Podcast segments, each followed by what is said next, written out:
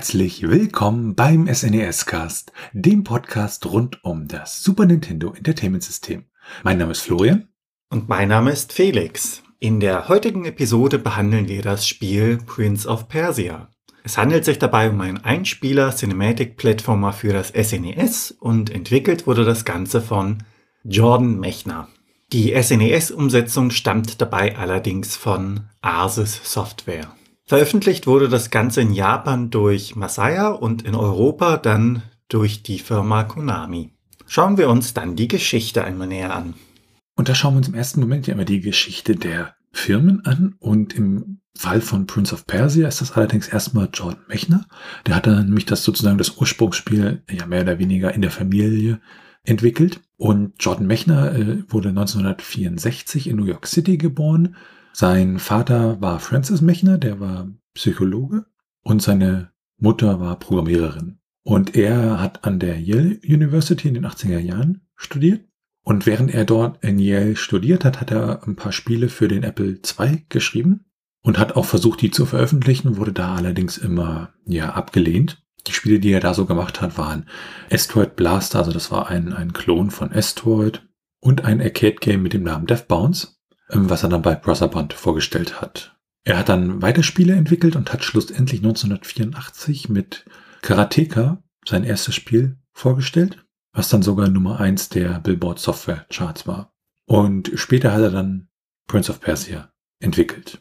Für Prince of Persia gab es ja dann auch einen Nachfolger und 1993 hat er dann eine Firma gegründet, Smoking Car Productions, und hat dort das Spiel The Last Express entwickelt, was auch von den Kritiken her gut aufgenommen wurde, sich aber relativ äh, schlecht verkauft hat.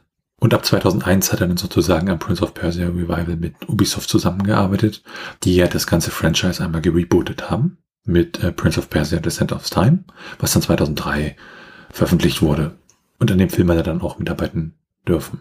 Ansonsten schreibt er viel, hat unter anderem zwei Game Development Journals veröffentlicht. Und damit kommen wir dann zu Asus. Asus Software, ähm, die später auch bekannt waren als Cyberhead, war eine japanische Videospielfirma und die war von 1985 bis 2001 aktiv. Gegründet wurde das Unternehmen am 11. November 1985 von Osamu Nagano und Kotori Yoshimaru. Das waren beides äh, Technosoft-Mitarbeiter, beziehungsweise in dem Moment dann ehemalige Mitarbeiter von Technosoft. Und die haben sich halt hauptsächlich ja mit der Entwicklung von PC-Spielen befasst. Auch so ein 3D-Rollenspiel-Shooter äh, haben sie entwickelt.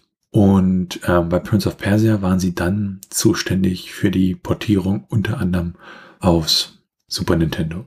Was da auch ganz interessant ist, ähm, sie haben Prince of Persia nicht nur auf Super Nintendo, sondern auch auf den NEC PC 98 portiert und haben dort diesen klassischen Turban Westen Look ja des Prinzen eingeführt, was sich dann auch auf spätere Spiele da entsprechend beeinflusst hat. 2001 wurde Asus Software bzw. Cyberhead dann schlussendlich geschlossen. Was ganz interessant ist, wenn man sich so die Spiele anguckt, die dort entwickelt wurden, dass sie unter anderem äh, Gran Turismo für die PlayStation 1997 entwickelt haben, da in äh, Co-Entwicklung mit Polyphony Digital, die das ja jetzt äh, mittlerweile als Hauptentwickler komplett immer machen. Dann schauen wir uns kurz Brotherband an. Brotherband wurde gegründet 1980 von äh, Doug und Gary Carlson. Die beiden waren Brüder. Und bei Prince of Persia hat Brotherband, ähm, zumindest bei den originalen Versionen, das ganze Publishing übernommen. Und ja, bevor die Brotherband gegründet hatten, hatten sie unterschiedliche Jobs. Die waren zum Beispiel Schwedischlehrer an einem amerikanischen College. Und Brotherband an sich war sehr stark auch im Bildungsmarkt engagiert, haben aber auch einige Arcade-Spiele produziert. Und es gab auch äh, während der Zeit zu 91 herum dann Diskussionen, ob Sierra Online und Brotherband miteinander fusionieren. Und später, nämlich 1999, wurde Brotherband dann von Mattel gekauft. Und Mattel hat später irgendwann, nämlich im September 2000, seine Spielesparte wieder verkauft an die Course Technology Group. Und schlussendlich wurde das, was vom Börserband noch übrig war, äh, an Ubisoft verkauft. Beziehungsweise da war es dann halt nur noch ein Markenname. Dann haben wir äh, als äh, weitere Firma, die in Bezug auf das Prince of Persia Spiel für Super Nintendo wichtig ist, ähm, Nippon Computer Systems beziehungsweise Masaya. Das ist nämlich die Spieledivision von Nippon Computer Systems und die haben sich in Japan äh, um die Veröffentlichung von Prince of Persia gekümmert, während ja hier in Europa und in Nordamerika Konami dafür zuständig war. Der Markenname Masaya wanderte dann schließlich im November 2014 zu Extreme. Und für Super Nintendo haben sie einige Spiele gemacht, ähm, wie Prince of Persia, also beziehungsweise veröffentlicht, Cybernator, Power of the Hyatt und haben auch andere Spiele gepublished für die PC-Engine, die Playstation, das Sega Saturn, das Dreamcast und auch Windows. Ja, wie bereits erwähnt, Konami hat das Ganze ähm, hier bei uns und in Nordamerika gepublished und Konami selbst wurde im März 1969 gegründet von Kagemasa Kusuki und die hatten ursprünglich äh, Jukeboxes äh, repariert und verliehen und wurden dann später zu einem Hersteller ja für Arcade-Maschinen und haben dann ihre erste Arcade-Maschine im Jahr 1978 veröffentlicht und haben im Jahr darauf das Ganze dann auch in die Vereinigten Staaten exportiert. Ähm, Konami ist halt bekannt für viele äh, Hits wie Frogger, Super Cobra, ähm, Track and Field und hat äh, jetzt so in neuerer Zeit durch einige Umstrukturierungen ja von sich reden gemacht. Ähm, man hatte auch 2017, als man den äh, Switch Launch Titel Super Bowl A hatte, ähm, ja überlegt halt einige bekannte Videospieltitel des Unternehmens wieder aufleben zu lassen. Und das ganz kurz zur Konami und dann sind wir da ja bei der Entwicklung des Spiels selber angekommen. Prince of Persia, die Entwicklung des ursprünglichen Spiels für den Apple II, begann im Jahr 1985 und Jordan Mechner hatte ja zu dem Zeitpunkt bereits Karateka entwickelt und das Ganze wurde äh, distributiert von Browserband. Und ähm, Jordan Mechner hatte dann auch wirklich ja die Freiheit, das Spiel zu entwickeln, was er wollte. Und er hatte auch unterschiedliche ja, Inspirationen für das Spiel, also diese klassischen äh, Geschichten aus Tausend einer Nacht ähm, und so Filme wie Raiders und Lost Ark und äh, die Adventures von Robin Hood. Und programmiert wurde das Ganze in Assembler im, äh, für den 6502. Und ähm, wir hatten ja vorhin gesagt, so Cinematic Platformer, weil Prince of Persia sieht halt auch entsprechend gut aus. Man hatte eine Technik namens Rotoskopie benutzt, wo man halt Video-Footage benutzt hat, um die Charaktere und die Sprites und die Bewegungen zu animieren. Und äh, unter anderem wurden dann Videos von seinem jüngeren Bruder aufgenommen. Hm, sein Vater hat den äh, Bösewicht gespielt und er hat auch noch aus einigen Filmen und anderen Sachen entsprechende Animationen für die Rotoskopie benutzt. Und jetzt kann man natürlich denken, warum hat er das gemacht? Ähm, nicht, weil er irgendwie gedacht hat, oh, wir müssen jetzt da die neueste und beste Technologie bringen und das Ganze auf dem höchsten Level machen, sondern weil er einfach ähm, ja, für sich der Meinung war, dass er nicht sonderlich gut beim Zeichnen und Animieren war. Und er dachte, über diese Rotoskopie kriegt er das halt möglichst, äh, ja, wirklichkeitsgetreu hin. Und diese ganze Geschichte, dass es halt keine Feuerwaffen gibt, sondern halt mit Schwertern gekämpft wird, das hat sich halt auch aus diesen ganzen Inspirationen ergeben, wie aus dem Film Raiders und Lost Ark. Witzigerweise während der Entwicklung selbst war der Prinz eigentlich erstmal ein, Charakter, der gar nicht kämpfen konnte, der also da sehr friedlich unterwegs war. Aber Jordan Magnan fand das Gameplay halt dann doch ein bisschen langweilig und sein Kollege Tommy Pierce hat halt auch äh, ja danach sozusagen verlangt und dann hat er den Schwertkampf hinzugefügt und auch diesen Doppelgänger des Prinzen sowie die Wachen. Die Wachen wurden dann auch erst hinzugefügt, als es Mechner gelang, äh, noch zusätzlichen Speicher des Apple II entsprechend zu nutzen. Ja, und bei den japanischen Computerportierungen von Asus Software, ähm, da ist ja so, dass das Aussehen des Prinzen dann auch neu gemacht wurde und dieser klassische Turban- und Westen-Look Einzug hielt. Das ursprüngliche Spiel wurde 1989 veröffentlicht und hatte sich auch relativ gut verkauft. Beziehungsweise es hatte sich zur damaligen Zeit, wenn man das mit dem damaligen Videospielmarkt vergleicht, äh, ziemlich großartig verkauft. Ja, für den Super Nintendo Port, da handelt es sich dann um eine ja, erweiterte Variante der Apple II bzw. DOS-Version. Da wurde während der Entwicklung wurden auch mehr Levels hinzugefügt. Die Grafik wurde ähm, ja komplett neu designt bzw. wirklich sehr, sehr aufgebohrt. Bei der Musik und dem Gameplay das gleiche, also neue Fallen, neue Bosse. Und man kann schon fast sagen, das ist dann vielleicht sogar weniger eine Portierung als mehr ein Remake. Für die SNES-Version waren da 20 Beteiligte verantwortlich, die in den Credits aufgeführt sind.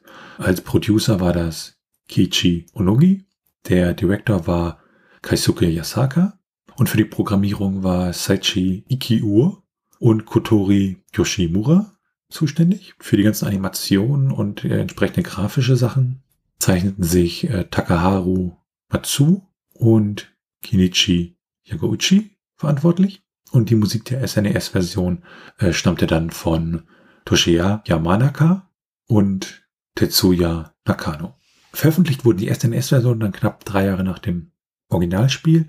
In Japan am 3. Juli 1992, in Nordamerika im November 1992 und in Europa am 22. April 1993. Und damit schauen wir uns dann erstmal das Setting von Prince of Persia an. Der Antagonist des Spiels, der Großvezier Jafar, plant einen Staatsstreich und nutzt dabei die Abwesenheit des Sultans von Persien aus. Denn dieser ist in einem Krieg in einem fremden Land gerade und kann dementsprechend sein Königreich nicht führen. Ein Hindernis steht ihm allerdings entgegen, und zwar die Tochter des Sultans und diese ist in einen ja, Abenteurer aus einem fremden Land verliebt, was Jafars Plänen, sie zu heiraten, natürlich entgegensteht und er stellt ihr dementsprechend ein Ultimatum. Sie hat zwei Stunden Zeit, um sich zu entscheiden, ob sie ihn heiratet oder ob sie getötet wird. Der Abenteurer, in den die Prinzessin verliebt ist, der wird in den Kerker geworfen von Jafar und dessen Rolle nehmen wir dann als Spieler ein. Und damit springen wir dann auch direkt zum Gameplay. Wenn man das Spiel startet, sieht man zuerst einmal das Konami-Logo und kommt dann anschließend in den Titelbildschirm. Der Titelbildschirm zeigt einen Palast auf der linken Seite, leichte Ansätze von Bergen und weiterhin sieht man einen See, der dann ganz idyllisch das Ganze unterstreicht. Währenddessen wird der Titel, also Prince of Persia, eingeblendet. Es geschieht so, ja, flimmernd. Unterstrichen wird das Ganze dann vom Titel her mit, ja, leicht goldenen Ornamenten, was zum Setting passt. Das Setting wird dann anschließend in Textform erklärt und wird dabei auch von einigen Sequenzen begleitet. Man sieht zuerst im Garten des Palastes zwei Leute sitzend, eine Frau und ein Mann. Das sind die Prinzessin und der Abenteurer. Diese genießen die Zeit miteinander und anschließend sieht man dann in einem Schnitt, wie die Wachen diesen Abenteurer mitnehmen und dabei die Prinzessin davon abhalten, ihm zu folgen. Kurz darauf wird die Prinzessin in ihr Zimmer gebracht und die Szene zeigt, wie Jafar durch einen Flur genau in dieses Zimmer der Prinzessin hineingeht, eine große Sanduhr beschwört und ihr das Ultimatum stellt, entweder heiratet sie Jafar oder wird sterben. Um diese Entscheidung zu treffen, hat sie zwei Stunden und eingeschlossen in ihrem Zimmer legt sie alle Hoffnung in den jungen Abenteurer, in den sie sich verliebt hat, der nun die Aufgabe hat, sich aus dem Kerker zu befreien. Hat man dieses Intro im Titelbildschirm dann durch, kommt man ins Menü. Das Menü besteht aus den Punkten Starten bzw. Fortsetzen des Spiels, eine Trainingssektion, in der der Spieler lernt, wie man sich bewegt, wie man springt bzw. wie man sich fallen lässt, allgemein wie die Kombinationen dessen dann sind, also Laufen und Springen. Im vierten Kapitel hat man dann das Training für das Ausweichen. Dort werden Fallen als auch Timing dem Spieler ein wenig näher gebracht. Und das letzte Kapitel, also das fünfte Kapitel, behandelt den Kampf sowohl im Angriff als auch in der Verteidigung. Hierbei müssen fünf Gegner besiegt werden, um das Ganze abzuschließen. Im Punkt Optionen kann man seine Steuerung einstellen, den Sound zwischen Stereo und Mono wechseln und zuletzt die Repeat On bzw. Repeat Off Funktion nutzen. Entscheidet man sich dann das Spiel zu starten, landet man direkt im Kerker und das Bildschirmlayout hier ist recht einfach erklärt, denn es findet sich nicht viel außer der Lebensanzeige in der linken unteren Ecke, dargestellt durch drei rote Fläschchen zu Beginn, und mehr gibt es zum Bildschirmlayout auch nicht zu sagen. Zu Beginn eines Levels wird angezeigt, in welchem Level man sich aktuell befindet und wie viel Zeit noch verbleibt, um die Prinzessin zu befreien. Auf dem Weg, sich zu befreien, begegnet der Spieler einer Menge an Fallen und Hindernissen. Die Umgebung arbeitet in dem Sinne gegen ihn. Teilweise kann der Spieler auch mit seiner Umgebung interagieren, denn er kann Platten herauslösen, indem er sie greift. Viele der Platten, über die er läuft, fallen zu Boden in Schluchten. Es gibt daneben auch Stacheln, die im Boden versenkt sind und hochschnellen. Eine Schwierigkeit generell sind die Sprünge, die man abschätzen muss. Fällt man dabei ein Level herunter, ist dies ohne Schaden möglich. Allerdings ab dem zweiten Level erleidet der Spieler Schaden und ab der dritten Ebene bzw. dem dritten Level an verliert der Spieler ein Leben. Neben diesen Dingen kommen dann auch zeitliche Herausforderungen. Das heißt, es gibt Schalter, die man betätigen muss und es öffnen sich dadurch Türen. Allerdings bleiben diese nicht konstant geöffnet, sondern es läuft ein Timer und die Tür schließt sich zum Ende des Timers dann. Als wäre dies nicht schon schlimm genug, gibt es dann teilweise im Spiel verteilt Wachen, und sobald man ihnen zu nahe kommt, wechselt man gewissermaßen in den Kampfmodus. Das sieht man dann anhand der Position, der Haltung des Spielers, die sich ein wenig verändert. Man kann dann nach links als auch nach rechts sich bewegen, hat sein gezogenes Schwert und muss dabei den Angriffen des Gegners ausweichen bzw. sie parieren und kann selbst auch angreifen. Das Ganze ist ein Spiel mit dem Abstand zum Gegner. Man darf nicht zu weit weg sein, dann trifft man ihn nicht. Man darf allerdings auch nicht zu dicht dran sein, dann wird man selbst getroffen im schlechtesten Fall. Kommt man dem Gegner dabei zu nahe, wechseln die Positionen, das heißt, man dreht sich gewissermaßen einmal um den Gegner und ist dann von der linken Seite auf der rechten Seite. Während des Kampfes ist es auch möglich, den Gegner unter anderem von den Klippen zu stoßen oder auch in vorhandene Fallen zu schubsen. Selbiges gilt allerdings auch für den Spieler selbst. Je nachdem, wie hoch dann diese Klippe bzw. dieser Abgrund ist, geht der Kampf weiter, aber im Normalfall überlebt es der Gegner bzw. der Spieler an sich in solchen Situationen nicht. Grundsätzlich ist die Bewegung ein wichtiger Aspekt im Spiel, denn man kann laufen als auch gehen und je nachdem, wie man dann sich durch die verschiedenen Hindernisse bewegt, lösen diese aus und der Spieler nimmt Schaden oder er kommt ohne Verletzungen hindurch. Dies gilt unter anderem bei diesen Pfeilen, die aus dem Boden hochschnellen. Dort kann der Spieler Schaden nehmen, wenn er hineinläuft. Achtet der Spieler allerdings auf seine Geschwindigkeit und macht nur Schritt für Schritt, dann kann er sich durch diese Stacheln ohne Schaden zu nehmen durchschlängeln. Die Geschwindigkeit bzw. das Timing spielt auch bei anderen Fallen eine Rolle.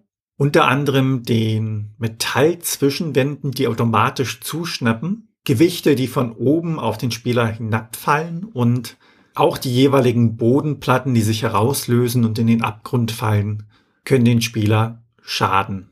Das Ganze wird erschwert durch den Zeitdruck, den man hat, denn für das gesamte Spiel hat man nur zwei Stunden Zeit. Denn das ist, wie im Setting beschrieben, die Zeit, die der Prinzessin bleibt, um sich zu entscheiden. Die insgesamt 20 Level sind ja unterschiedlich gestaltet. Es beginnt im Kerker, der höhlenartig ist und dort findet man dann auch das Schwert, welches man zur Verteidigung braucht, gegenüber den Gegnern, die man im späteren Spielverlauf noch treffen wird. Am Ende eines Levels öffnet sich dann eine Tür und man kommt in das nächste Level. Teilweise wird dies begleitet von kleinen Zwischensequenzen, wie die Prinzessin in ihrem Zimmer wartet. Im Großen und Ganzen sind die Level allerdings ja gleich aufgebaut. Man hat dort die Blöcke, die die Grundsubstanz, auf der man sich bewegt, darstellen, einfach geändert in der Farbe. Selbiges gilt für die Säulen, die als Elemente das Ganze schmücken. Es gibt kleinere, ja, Zwischensequenzen, die etwas Abwechslung ins Leveldesign bringen. Das sind dann zum Beispiel größere Hallen oder ein Übergang zwischen zwei Teilen des Kerkers, bei dem man zum Beispiel eine Brücke überquert. Der Großteil besteht also daraus, dass man diesen Fallen in dem Zeitdruck, den man hat, ausweichen muss. Gegner und Kämpfe hingegen sind ein sehr kleiner Teil des Gesamten. Dabei nimmt man mitunter auch Schaden, und diesen Schaden kann man dann durch diverse Tränke, die man im Spiel findet, heilen. Es gibt da unterschiedliche Varianten. Unter anderem gibt es Tränke für die Heilung, teilweise, als auch die Heilung, die den Charakter komplett heilt auf einmal. Es gibt Gifttränke, die ihm schaden. Es gibt Tränke, die, wenn man sie einsammelt, die Maximalenergie erhöhen. Ein Trank sorgt unter anderem dafür, dass der Charakter für kurze Zeit gewissermaßen stärker ist und dadurch keinen Schaden beim Fallen nimmt. Es gibt Tränke, die machen es dem Spieler auch ein wenig schwieriger. Das heißt, sie verändern die Perspektive. Das schadet dem Spieler an sich nicht von der Energie her gesehen, sondern erschwert es ihm eher durch das Spiel ohne Schaden weiterhin zu kommen. Es gibt Tränke, die teleportieren einen an einen ja, geheimen Ort, an dem es meistens gute Tränke gibt, die dem Spieler helfen. Und abgesehen von dem Schwert und diesen Tränken gibt es auch in dem Sinne keine weiteren Gegenstände, die man im Spiel einsammeln kann oder die einem hilfreich sind. Neben diesen Standardwachen, die man im Spiel dann hat, gibt es auch ein oder zwei Gegner, die sich hervorheben Hauptsächlich dadurch, dass sie ein anderes Design haben und ein wenig mehr Energie als die Standardwachen. Da gibt es die rothaarige Kämpferin mit Mantel, ein Herrn mit Turban und rosa Umhang sowie gelber Hose und die königlichen Wachen in ihrer kompletten Rüstung. Interessant dabei ist, dass man an einer Stelle an einen Geist gerät, das ist man gewissermaßen selbst, das Ganze wird ja vorgestellt, indem man über einen Abgrund springen muss. Das heißt, der Spieler muss Anlauf nehmen, um dort herüber zu springen. Er hängt sich dabei an die Kante der gegenüberliegenden Seite und muss schnell genug sich hochziehen, damit die Tür, die er im Voraus geöffnet hat, sich nicht schließt und er damit in den Abgrund fällt. Allerdings steht auf genau dieser Seite ja, der Geist vom Spieler selbst macht einen Schritt vor, löst einen Schalter aus und das Tor schließt. Es sieht so aus, als wäre das Spiel in diesem Punkt vorbei, denn der Spieler an sich fällt in den Abgrund. Allerdings bekommt man zum Schluss eines jeden Levels Passwörter und hier bekommt man auch ein Passwort. Das heißt, diese Sequenz war so gewollt. Als Spieler selbst findet man sich dann in der Hölle wieder und man kämpft sich dann von dort aus wieder hoch in den Palast. Das Level hebt sich ein wenig durch den ja, roten Farbton ab und das ganze Bild flimmert auch ein wenig, so wie man das kennt, wenn man zum Beispiel an einem Lagerfeuer sitzt und die heiße Luft, die dann flimmert, sieht. Nachdem man sich wieder hochgekämpft hat, begegnet man an einer Stelle Jafar, der auf der linken Seite steht in einem Turm es ist eine Brücke zwischen diesen beiden Türmen aufgespannt und sobald man dann versucht rüber zu laufen, zaubert Jafar und die Brücke zerfällt. Da man auf diesem Wege nicht mehr über die Brücke kommt, muss man zwangsläufig zurück und dort begegnet man dann wieder dem Geist, der einen im voranergehenden Spielverlauf in die Hölle geschickt hat, indem er die Schalter benutzte, die das Tor dann geschlossen haben.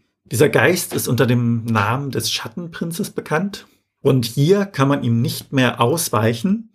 Man muss kämpfen, stellt allerdings als Spieler dann nach kurzer Zeit fest, dass der Kampf aussichtslos ist. Der Weg, diesen Kampf zu beenden, ist dann sein Schwert wegzustecken und auf ihn zuzulaufen. Denn dieser Geist spiegelt ja die eigenen Bewegungen wieder. Nachdem man sich dann gewissermaßen vereint hat, kann man wieder zurücklaufen und der Geist gibt einem die Fähigkeit, über eine ja, imaginäre Brücke Jafar zu folgen. So ab dem 15. Level wird es dann auch grafisch ein wenig abwechslungsreicher im Vergleich zu den anderen bisher bereits durchschrittenen Leveln und man begegnet einem besonderen Gegner. Es handelt sich dabei um einen sechsarmigen Mann, den man besiegen muss. Normalerweise waren es bis zu diesem Zeitpunkt Kämpfe mit dem Schwert. In diesem Punkt springt der Gegner immer hin und her und es fallen dabei Gegenstände vom Himmel herab, dem man gleichzeitig ausweichen muss. Es ist besonders, dass man diesen Kampf ja ohne gegnerisches Schwert besteht. Das heißt, die Gefahr, hier Schaden zu nehmen, besteht nicht durch den Gegner, der mit dem Säbel auf einen zuläuft, sondern durch die Gegenstände, die vom oberen Ende des Bildschirms auf einen herunterfallen. Weiterhin kann dieser Charakter auch springen, das konnten die bisherigen Charaktere bzw. Gegner nicht. Kurz darauf kommt man dann in die Vorhalle von Jafars Gemächern. Es gibt dort auch eine kleine Szene, die hervorsticht, denn man kämpft dort gegen jeden Gegnertyp, dem man bereits begegnet ist, erneut und das auch hintereinander. Das heißt, es gibt die unterschiedlichen Standardwachen, die sich ein wenig farblich voneinander abheben, als auch ja die gewissermaßen Zwischenbosse, also die Personen, die ein wenig hervortreten. Und sobald man diese dann besiegt hat, gibt es die Möglichkeit, kurz aus dem Turm hinauszutreten. Dann steht der Spieler an einem Fenster, kann die Umgebung beobachten, sieht die sternklare Nacht und es gibt eine kleine Animation, wie das Porträt der Prinzessin eingeblendet wird und anschließend wieder verschwindet. Kurz darauf kommt man dann zu Jafar und muss ihn als Endgegner besiegen. Der Endkampf teilt sich in zwei Phasen auf. Jafar zuerst einmal kann sich teleportieren und beschwört eine Art Energieball, mit dem er auf den Spieler feuert. Erst sobald er genügend Schaden genommen hat, greift er dann zum Schwert und sobald man ihn dann besiegt hat, kommt man zu den Credits. Man erreicht das Zimmer der Prinzessin, beide fallen sich in die Arme. Das geschieht noch im Stile der Ingame-Grafik und anschließend werden gezeichnete Bilder eingeblendet, wie die beiden glücklich werden und ein Text begleitet das Ganze, der dann erklärt, wie dieser fremde Abenteurer als Prince of Persia bekannt wird. Kurz darauf sieht man dann wieder in Ingame-Grafik ein paar Bilder aus dem Verlies in Kampfsituationen unter anderem und zum Schluss reiten dann die beiden auf einem Elefanten in den Sonnenuntergang und die Namen der Beteiligten laufen durchs Bild. Und damit kommen wir zur Steuerung. Mit dem Digitalkreuz bewegt sich der Spieler. Mit A kann er in Kombination mit dem Digitalkreuz Spezialbewegungen ausführen, wie zum Beispiel das langsame Laufen oder etwas Greifen. Mit B springt der Spieler und mit B in Verbindung mit dem Digitalkreuz kann er auch im Laufen springen was die Sprungreichweite erhöht. Mit X kann er sich an einen Abgrund klammern und dadurch gewissermaßen hängen bleiben. Mit den Schultertasten links und rechts kann er kriechen. Das Ganze wird dann im Kampfmodus ein wenig geändert. Dort bewegt man sich zwar immer noch mit dem Digitalkreuz, allerdings wird A dann dafür benutzt, mit dem Schwert zu attackieren und B für das Ausweichen bzw. Blocken. Mit dem Digitalkreuz runter kann man dann auch das Schwert, mit dem man kämpft, weglegen bzw. wegschmeißen. Und damit kommen wir zur Grafik und dem Sound. Bei der Grafik hatten wir ja schon gesagt, dass es sich wirklich um eine deutlich aufgebohrte Version oder sogar neu gezeichnete Version äh, der klassischen Grafiken handelt. Alles ist wirklich viel, viel hübscher, detaillierter und wirkt wirklich nochmal um Größenordnung schicker. Auch wenn man sich den, den Sprite des Prinzen anguckt, der ist halt wesentlich detaillierter. Man sieht halt richtig, wie er da Muskeln an den Armen hat. Und ähm, das Intro und die Outro-Grafiken sind auch sehr, sehr schön gestaltet. Also rein grafisch äh, ist da wirklich einmal komplett das Ganze überarbeitet worden. Und ähm, die Musik kann sich auch hören lassen. Die unterstreicht die Atmosphäre und auch die Level beziehungsweise Abschnitte, äh, in denen dann halt nur Soundeffekte zu hören sind und generell die Soundeffekte, die lassen halt auch entsprechende Atmosphäre aufkommen. Die Originalmusik ist ja von Francis Mechner gemacht worden und das ist der Vater von Jordan Mechner. Und in der SNES-Version war für die Musik dann unter anderem noch Toshiya Yamanaka verantwortlich. Das ist ein japanischer Komponist und ähm, Sounddesigner. Und der hat halt damals bei Asus gearbeitet und ähm, wurde aber erst so richtiger Vollzeitmitarbeiter, als es dann an die SNES-Adaption von Prince of Persia ging und hat dann bis 2003 ja Musik für Videospiele gemacht. Danach nicht mehr, wobei er sagt, äh, wenn sich da mal wieder die Gelegenheit ergibt, ähm, würde er da entsprechend das gerne wieder machen. Prince of Persia war dabei die einzige Arbeit, die er da fürs SNES e gemacht hat. Und sie fanden diesen ganzen Prozess äh, der Musikkreation dann für Super Famicom relativ schwierig. Auch weil sie dann entsprechende spezielle Unix-Umgebung nutzen mussten, mit der sie halt nicht so gut zurechtkamen. Und immer nachdem sie da die, die Songs äh, ja, erzeugt hatten, hat er das dann wieder in seine Musikeditor-Software gepackt und da weitergearbeitet und das dann schlussendlich äh, wurde es dann irgendwann für die Cartridge entsprechend fürs ROM fertiggestellt. Wenn wir in besagtes ROM hineinschauen, dann sehen wir unterschiedlichste Musikstücke an der Zahl um die 20. Haben wir einmal Musik für den Prolog mit knapp vier Minuten und für die einzelnen Stages Musikstücke so eine bis zwei Minuten lang und auch so Musikstücke für den finalen Kampf, äh, für Bossfights und auch am Ende dann äh, für die Credits zum Beispiel. Daneben befinden sich noch 14 Soundeffekte mit im ROM. Äh, wenn man stirbt, äh, das Theme von Jafar, das äh, Theme des, des Schattens des Prinzen und zum Beispiel den Soundeffekt, wenn man auf Pause drückt. Prinzipiell ist es so, dass wirklich Prince of Persia auch heutzutage noch wirklich sehr, sehr gut aussieht und ähm, die Grafik wirklich ein echter Hingucker ist und das Ganze durch die Musik und die Soundeffekte dann wirklich äh, sehr gut ja, sich zu einem Gesamtbild zusammenfügt und das auch von dieser Perspektive her halt wirklich ein sehr, sehr angenehmes und schönes Spiel ist. In Prince of Persia hat man halt dieses Zeitlimit von 120 Minuten und das Spiel an sich ist halt auch nicht ganz einfach, wenn man da, ja, unüberlegt herangeht. Und deshalb werfen wir jetzt einen kleinen Blick auf die Strategie. Theoretisch kann man sich von jedem Level eine Karte anfertigen und dort die jeweiligen Fallen bzw. tückischen Stellen markieren. Es ist allerdings eher für einen Überblick gut und im Verhältnis auch vermutlich viel zu viel. Denn je Level bekommt man ja ein Passwort und dementsprechend hat man die Gelegenheit, jedes Level erneut zu spielen und es somit kennenzulernen. Lebensnotwendig ist allerdings im ersten Schritt, also im ersten Level wirklich, das Schwert zu finden, wobei dies auch sehr offensichtlich versteckt ist und schwer zu übersehen. Relevant für den Spieler ist es wirklich seine Möglichkeiten und seine Bewegungen sowie seine Umgebung zu kennen. Das heißt, es gibt die fallenden Bodenplatten. Diese kann man erkennen, indem man im ersten Schritt natürlich drüber läuft. Im zweiten Schritt allerdings, sobald man eine neue Karte bzw. einen neuen Bildschirm betritt, kann man stehen bleiben und der Spieler hat die Fähigkeit zu springen. Springt der Spieler, dann wackeln diese Bodenplatten ein wenig hin und her und man weiß genau, dass man an dieser Stelle dann vorsichtig sein sollte, beziehungsweise kann sein weiteres Vorgehen planen. Der Spieler kann bei Sprüngen, die unter drei Platten breit sind, auf den Füßen landen, allerdings bei Sprüngen, die über diese drei hinweggehen, muss er die Taste zum ja festhalten, gedrückt halten.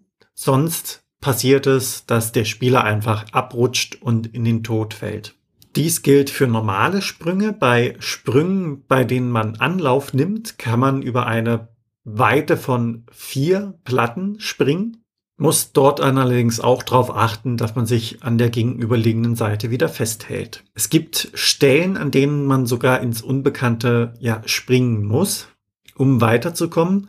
Da kann es manchmal helfen, sich an die Kante zu stellen, hinabzulassen und somit dann zu sehen, da der Bildschirm wechselt, ob man dort in den Tod springt oder ob man eine Plattform hat, auf der man landen kann. Bei den meisten Fallen kommt es auf die Geschwindigkeit an.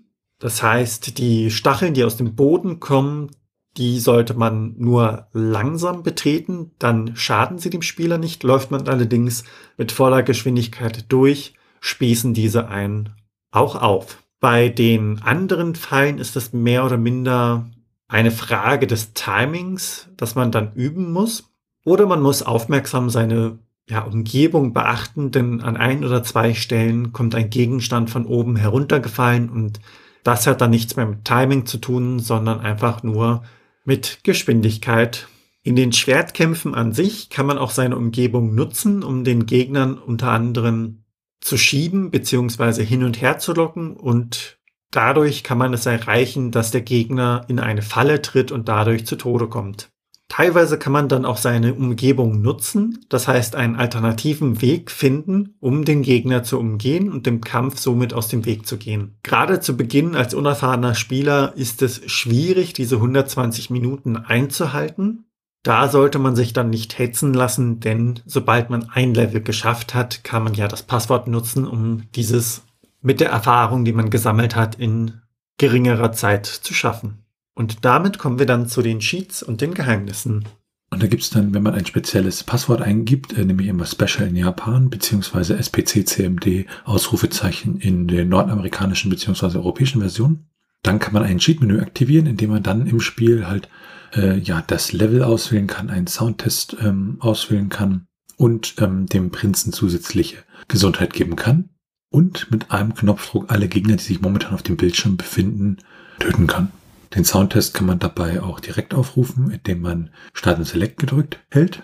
Und was man dann im Spiel noch hat, sind die entsprechenden Levelcodes, um halt bei einem bestimmten Punkt im Spiel entsprechend einzusteigen. Daneben gibt es auch Cheatcodes, ähm, vielleicht ganz kurz zur allgemeinen Erklärung. Da werden halt Speicherstellen im RAM der Konsole verändert, zum Beispiel da, wo das Leben ist, wenn da 99 Leben drin steht und das immer wieder überschrieben wird von einem Cheat-Modul oder dem Emulator, dann kann dieser Wert sozusagen nicht sinken und man hat dadurch unendliches Leben. Und äh, für Prince of Persia gibt es unter anderem Code für unendliche Energie, unendliche Zeit oder den Start mit ähm, entsprechend vielen Energiepunkten oder dass man keinen Fallschaden mehr nimmt. Dann gibt es im Spiel auch einige Geheimnisse. Wenn man im 20. Level zu diesem Fenster geht, so sechs Sekunden später sieht man dann so ein Bild der Prinzessin, was im Himmel erscheint. Und damit sind wir dann auch schon bei den Unterschieden. Ja, grundsätzlich ist es ja so, dass die Game Boy Color und die SNES-Version halt wirklich neue Level und neue Gegner enthalten. Wenn man das mal mit der Genesis-Version vergleicht, die hat ein neues Intro und auch ein paar neue Level. Und ähm, auch die Titel haben sich so ein bisschen unterschieden in der unterschiedlichen Prince of Persia Versionen. Wenn man das jetzt mal über alle Konsolen etc. sieht, da heißen die dann zum Beispiel Prince of Persia Retro für das iPhone und das iPad oder der türkische Titel äh, Pers Prensi oder der Gameboy-Titel Jordan Mechners Prince of Persia. Wenn wir uns dann wieder auf die SNES-Version konzentrieren, dann gab es da einen Prototypen. Der unterscheidet sich so ein bisschen von der finalen OS-Version. Hm, da gibt es zum Beispiel noch die Szene, die wir, die wir gleich mit den Unterschieden nochmal sehen werden, ähm, rausgeschnitten wurde, die ist da noch drin. Und ähm, auch das Passwort fürs erste Level unterscheidet sich äh, mit dem der finalen US-Version. Und dann gibt es noch ein paar Korrekturen, die dort auch eingeflossen sind. Wenn wir dann auf die Unterschiede der einzelnen Release-Versionen, also der nordamerikanischen und der europäischen gegenüber der japanischen Version schauen, dann ist es so, dass sich der Startbildschirm geändert hat, weil natürlich unterschiedliche Publisher in den jeweiligen Regionen zum Zuge kamen. Und im Titelbildschirm ähm, wurde der japanische Text in der internationalen Version verändert und in der japanischen Version konnte man sozusagen diesen Titelbildschirm relativ schnell überspringen, während man in der internationalen Version warten muss, bis der Titelbildschirm komplett da ist. Beim Passwortschirm, da ist es dann so, dass die Vokale in der internationalen Version entfernt wurden und stattdessen gibt es dann noch ein Pluszeichen und noch ein paar andere Sonderzeichen, die man für die Passwörter benutzen kann. Und man hat die äh, Folterszenen rausgenommen, die es in der japanischen Version gab, wo man halt sieht, wie der Protagonist von einer Wache mit so einer Rute geschlagen wird. Und ähm, dann gibt es noch eine andere Szene, die zeigt, wie die Prinzessin traurig war, als sie im obersten Stockwerk des Turms eingesperrt wurde was in der internationalen Version einfach verschoben wurde. Und durch diese Entfernung dieser Szenen ähm, ist die Musik dann entsprechend in der amerikanischen und europäischen Version nicht mehr synchron mit dem, was dann halt ja zu sehen ist auf dem Bildschirm. Daneben gab es auch noch so ein paar kleinere grafische Anpassungen. Man hat nämlich im äh, 19. Level und im finalen Kampf hat man Pentagramme äh, ausgetauscht, die man dann durch ja, so dekorative Pattern ausgetauscht hat. Und beim finalen Kampf hat man dann halt so ein Pentagramm unten gekämpft auf dem Boden. Und da ist jetzt halt in der internationalen Version nur noch Sand zu sehen. Damit werfen wir einen kurzen Blick auf die technischen Daten. Also wir schauen uns ja das ROM an. Dann gibt es zum Beispiel im ROM so einen internen Header, der gesetzt werden muss, der von Nintendo auch vorgeschrieben war, in dem bestimmte Informationen enthalten sind, wie der interne Titel, und wir schauen uns auch so Sachen wie die ROM-Größe an. Und die beträgt bei Prince of Persia 8 Mbit, also ein Megabyte. Also hier an der Stelle sieht man auch nochmal, wie eindrucksvoll das ist, wie viel man ja in so wenig Speicher bekommt und da ein so großartiges Spiel an der Stelle rausbekommt. Ähm, wir haben ein sogenanntes Slow-ROM, das heißt eine Zugriffszeit von 200 Nanosekunden und das ist ein ganz normales ROM. Also keine Spielstände oder kein SRAM, was damit entsprechend einer Pufferbatterie gepuffert werden muss, um das zu speichern. Und deshalb gibt es ja da das entsprechende Passwortsystem. Und der interne Titel des Spiels ist Prince of Persia. Die Wörter getrennt und alles groß geschrieben. Damit schauen wir uns dann die Portierung und Nachfolger an. Das Spiel selbst, also Prince of Persia, der erste Teil, den gab es ja für unglaublich viele Systeme, also Amiga, Amstrad CPC, den Apple II, den Atari ST, für MS-DOS, für FM Towns, für den Game Boy, für den Game Boy Color, fürs Game Gear, den Genesis, das iPad, das iPhone, den Macintosh, das NES, das 3DS, den PC98, ähm, das Sega Master System, den Topograph XCD, DV, also wirklich unterschiedlichste Plattformen. Da sind noch ein paar, die wir jetzt nicht aufgezählt haben. Und es sollte zum Beispiel auch eine Version für den Commodore 64 geben. Die wurde aber dann schlussendlich wohl nicht veröffentlicht. Aber es gibt ähm, ja von, von entsprechenden Liebhabern entsprechend umgesetzte Versionen, zum Beispiel für den BBC Micro oder den Commodore 64 gibt es dann auch eine Version, die da umgesetzt wurde. Und das sind sozusagen nur die Portierung des ersten Spiels. Und wir haben ja dann mit Prince of Persia 2, äh, The Shadow and the Flame, ähm, auch einen Nachfolger gehabt. Und auch den gab es in der entsprechenden SNES-Umsetzung. Das heißt, da kann man wirklich dann einen Nachfolger auf dem SNES spielen. Ansonsten gab es halt unterschiedlichste Spiele der Originalreihe, also Prince of Persia 1 und Prince of Persia 2, die dann auch nochmal extra veröffentlicht wurden. 1999 gab es dann fürs Dreamcast und Windows Prince of Persia 3D, damals von äh, Mattel Interactive entwickelt. Und dann der Reboot mit Prince of Persia The Centers of Time von 2003, der kam dann von Ubisoft. Und dann gab es noch ein paar weitere Spiele, zum Beispiel Prince of Persia, äh, The Two Thrones äh, für ein Blackberry oder auch wieder Veröffentlichung der klassischen Version Prince of Persia Classic aus dem Jahr 2007 für Android, iPad, iPhone, PlayStation 3 unter anderem. Und so, dass das letzte, was man dann so hat, ist ähm, Prince of Persia Escape beziehungsweise Prince of Persia Escape 2, die dann für Android, iPad und iPhone erschienen sind. Und aktuell ist es dann so, dass ähm, das ganze, ja die ganze Reihe momentan ja sich so eine ruhenden Zustand befindet, das Franchise. Und damit werfen wir einen Blick auf das Trivia. In diesem Fall gibt das Spiel ja gewissermaßen eine Zeitbegrenzung von 120 Minuten vor. Allerdings gibt es ja auch Versuche, in denen man das nicht auf Anhieb schafft oder auch Passwörter nutzt, um gewisse Level erneut zu laden. Dementsprechend kommen wir auf eine durchschnittliche Spielzeit von rund zweieinhalb Stunden. Wenn man das Spiel durchhastet, dann schafft man das in rund einer Stunde zehn Minuten und wenn man das Ganze langsam angeht, dann kann man bis zu sechs Stunden in das Spiel investieren. Schaut man sich dann die Preise an, bekommt man in Deutschland die Cartridge-Lose für rund 12 Euro und das Ganze Complete in Box für rund 42 Euro. Schaut man sich das Ganze dann in US-Markt an, dann bekommt man die Cartridge-Lose für rund 20 US-Dollar und das Ganze Complete in Box wiederum für 64 US-Dollar. Über alle Plattformen hinweg wurde das Spiel in etwa 2 Millionen Mal verkauft.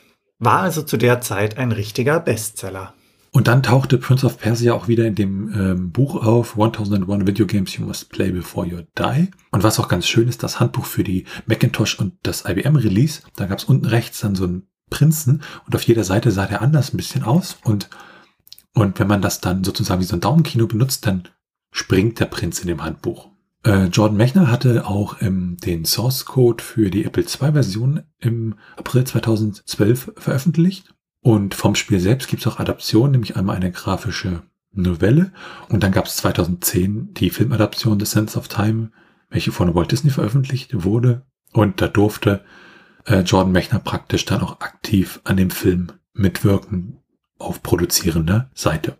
Und damit kommen wir dann zu den ROM-Hacks. Also bei ROM-Hacks geht es ja darum, das ROM entsprechend zu verändern, um zum Beispiel ähm, ja, bei Super Mario Kart neue Strecken hinzuzufügen oder bei Prince of Persia zum Beispiel neue Levels. Und bei Prince of Persia gibt es da wirklich eine Menge ROM-Hacks, ein gutes Dutzend. Ein paar davon stellen wir an dieser Stelle mal kurz vor. Es gibt zum Beispiel das Prince of Persia Fast ROM Hack, wo man das Ganze dann sozusagen ähm, auf Fast ROM umgestellt hat, was halt irgendwelche Slowdowns entsprechend reduziert. Dann gibt es den Prince of Persia 30 Anniversary Poll. Da hat jemand ähm, sozusagen das alte Prince of Persia auf Super Nintendo dann umgemodelt, damit die Leute auf dem Super Nintendo auch die Originalversion spielen können und das halt auch so aussieht wie damals, weil es ja auf dem Super Nintendo sozusagen nur die neue überarbeitete Version gab. Dann gibt es zum Beispiel auch den äh, Prince of Persia Hack The Queen of Light, mh, hm, in dem es neue Levels gibt, neue Charaktere und äh, man da dann eine Frau spielt, die halt eine entsprechende Prinzessin sucht. Dann gibt's mit Prince of Persia Restoration einen ROM-Hack, der die ganzen Zensurgeschichten aus den internationalen Versionen wieder entfernt Und mit Prince of Persia Brutal Dungeons gibt es eine Version, die wirklich das Spiel sehr, sehr, sehr schwer macht. Auf der ganzen Tooling-Ebene gibt es mit äh, PR1 SNES LevEd gibt es ein äh, Level-Editor für Windows für das Spiel, in dem ich dann eigene Levels bauen kann. Und es gibt zwei ROM-Hacks, die sich der Übersetzung des Spiels widmen, nämlich einmal nach Spanisch und einmal nach Niederländisch. Der Niederländisch aus dem Jahr 2003 und der spanische aus dem Jahr 2019. Damit sind wir dann bei den Retro-Achievements, also Achievements an sich kennt man ja bei Plattformen wie Steam, so kleine Errungenschaften, die man erreichen kann, wenn ich im Spiel irgendwas schaffe, zum Beispiel äh, bei der Stanley Parabel fünfmal diese eine Tür da, äh, da, da anklopfe und dann noch einige andere Sachen machen muss und dann behalte ich dieses Achievement und auf alten Systemen wie dem Super Nintendo gab sowas natürlich noch nicht. Und mit dem Projekt Retro Achievements wird das halt versucht ja, nachzuholen, indem dann über spezielle Emulatoren und die Daten des Projekts ich da diese Achievements dann entsprechend erreichen kann. Und ähm, für Prince of Persia gibt es da 40 Achievements, unter anderem das Achievement The Green Turban. Das ist, wenn man eine entsprechende Wache mit dem grünen Turban, ja, es schafft sie zu besiegen. Dann gibt es ähm, das Achievement The Lost Weapon. Das ist, wenn man den Säbel findet. Und es gibt unter anderem das Achievement The Cracked Wall, wenn man eine, die versteckte Passage in Level 5 findet. Damit sind wir dann bei den Speedruns. Beim Speedrun geht es ja aber darum, ein Spiel in möglichst schneller Zeit durchzuspielen, ähm, auch unter Ausnutzung von Bugs. Dann gibt es dann teilweise auch unterschiedlichste Kategorien, wie zum Beispiel Any Percent, Any Percent Level Skip, also wo man dann die Levels auch bespringen darf, oder 100%, wo man wirklich das Spiel zu 100% durchspielen muss. Für Super Nintendo gibt es da leider keine Speedruns verzeichnet, aber wenn man sich dann mal die DOS-Version anschaut, da liegt der erste Platz bei Any Percent bei 17 Minuten und 51 Sekunden und 916 Millisekunden. Und damit werfen wir dann einen Blick auf das Handbuch. Dies ist mit 18 Seiten recht umfangreich und so gestaltet, dass man weiße Schrift auf schwarzem Hintergrund sieht. Unterteilt wird das Ganze in erste Schritte, Steuerung, Gegenstände, Techniken als auch Garantie. Die Steuerung wird dabei recht ausführlich beschrieben und für das Spiel ist das auch recht sinnvoll, da ja das Hauptaugenmerk auf der Steuerung liegen sollte, denn es ist Hauptaspekt des gesamten Spiels. Allgemein wird das Ganze dann mit Bildern aus dem Spiel untermalt und es gibt noch einen kurzen Absatz über den Sound Debug Mode und erklärt wird dann auch, wie man unter anderem Hilfe bekommt, indem man die jeweilige Firma unter der angegebenen Telefonnummer erreicht. Auf der letzten Seite gibt es noch ein wenig Werbung für das offizielle Spieletippsbuch für das Spiel Castlevania. Und damit springen wir dann zu den Bewertungen. Die Bewertungen für die SNES-Version von Prince of Persia bewegen sich alle im oberen Drittel. Da haben wir eine Bewertung von Akao Games aus dem August 1992, die haben 100 Punkte vergeben und haben gesagt, das Lieblingsspiel von neun von zehn PC-Spielern gibt sein triumphales Debüt auf dem Super NES. Prince of Persia. Das Spiel erfordert ein hohes Maß an Geschicklichkeit, Witz und logischem Denken. Die Grafik ist unglaublich und die Bewegungen der Figuren sind so gut gemacht, dass es wie ein Zeichentrickfilm aussieht. Dann hat das GameFan Magazine im Oktober 1992 94 Punkte vergeben und hat gesagt, All right, a unique game. Konami took a tired game and woke it up. Big time. Even if you've played it before, get this one. Prince of Persia mixed great animation with superb gameplay and incredible music. After playing this one, I hope they make a sequel. Die Endforce hat im September 1992 92 Punkte vergeben und hat gesagt, Prince of Persia takes the standard platform beat'em up and gives it a hard twist. It's a visual delight packet with action, chivalry and a lots of rampant snogging. Nintendo Live hat im Januar 2012 90 Punkte vergeben und hat gesagt, The SNES version of Prince of Persia is essentially the same game as always, but with many, many new features that makes it a must play, even for those that know the original inside out. Of course, nothing has changed story-wise. You still play the role of a young man thrown in the palace dungeon by Jafar, who intends to marry the princess you are in love with in order to seize The Throne. Der aktuelle Softwaremarkt ASM hat im November 1992 83 Punkte vergeben und hat gesagt, größte Freude macht dabei die fein ausgetüftelte Animation des Helden mit unzähligen Bewegungsmöglichkeiten, doch nicht nur dieses Feature wurde einwandfrei konvertiert, denn zusätzlich gibt es erweiterte Grafiken und neue Levels. Zugreifen. Megablast hat 1992 80 Punkte vergeben und hat gesagt, Zu bemängeln wäre höchstens, dass die düstere Hintergrundgrafik mit der Zeit halt doch etwas eintönig wirkt. Aber die sagenhaften Animationen sämtlicher Sprites machen dieses kleine Manko locker wett. Außerdem ist die Musik bzw. die Soundbegleitung mindestens so gelungen wie die restlichen Präsentationen. Es gibt ein nettes Intro, das die Vorgeschichte erzählt, einen Trainingsmodus, der das gefahrlose Einstudieren der Steuerung ermöglicht. Ja, sogar an ein Passwortsystem haben die Programmierer gedacht, sodass man beim Neustart nicht jedes Mal wieder bei Adam und Eva beginnen muss. Tja, hier schmeckt die Prinzenrolle.